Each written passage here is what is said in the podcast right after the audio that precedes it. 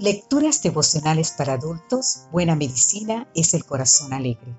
Cortesía del Departamento de Comunicaciones de la Iglesia Adventista del Séptimo Día Gascue en la República Dominicana. En la voz de Sarat Arias. Hoy, 6 de abril, pescado al horno.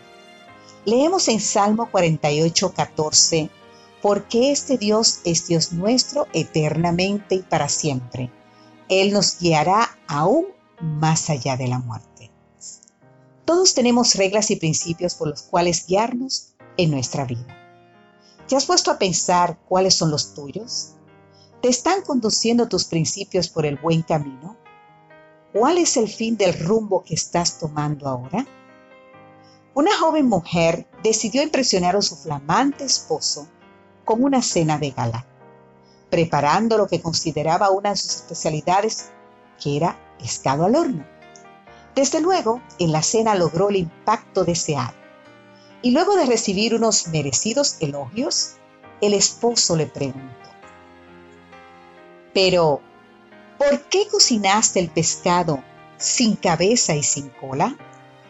La pregunta desconcertó a la joven que tímidamente respondió, pues, mira, no lo sé. Mamá siempre lo cocinaba así.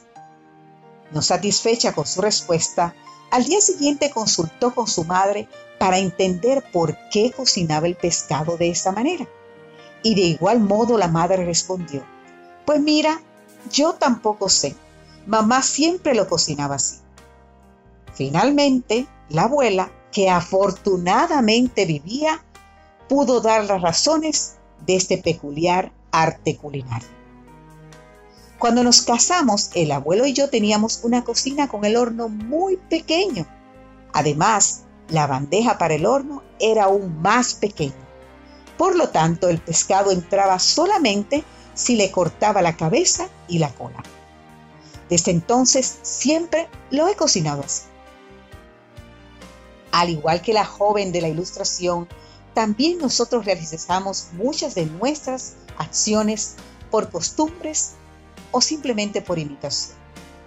No entendemos el por qué y desconocemos si existen maneras mejores, pero continuamos con nuestras tradiciones aun cuando no siempre nos lleven al mejor fin. Otros, en cambio, siguen el camino que les dicta su propio corazón, como por sí mismos pudiesen reconocer lo que es mejor para su vida. Otros, todavía, confían en que la experiencia les mostrará cuáles son los mejores resultados, repitiendo la enseñanza del viejo refrán. Echando a perder, se aprende. ¿Te imaginas llegar al final de tu vida y darte cuenta que tomaste el camino equivocado? ¿Cuál es el fin del camino que estás transitando ahora? La palabra de Dios nos advierte, hay camino que al hombre le parece derecho, pero ese camino le lleva a la muerte. Así leemos en Proverbios 14, 12. Por eso, te invitamos a buscar la dirección del único que puede garantizar un final feliz al término del sendero y hasta la eternidad. Recuerda, este Dios es Dios nuestro eternamente y para siempre. Él nos guiará aún más allá de la muerte. Amén.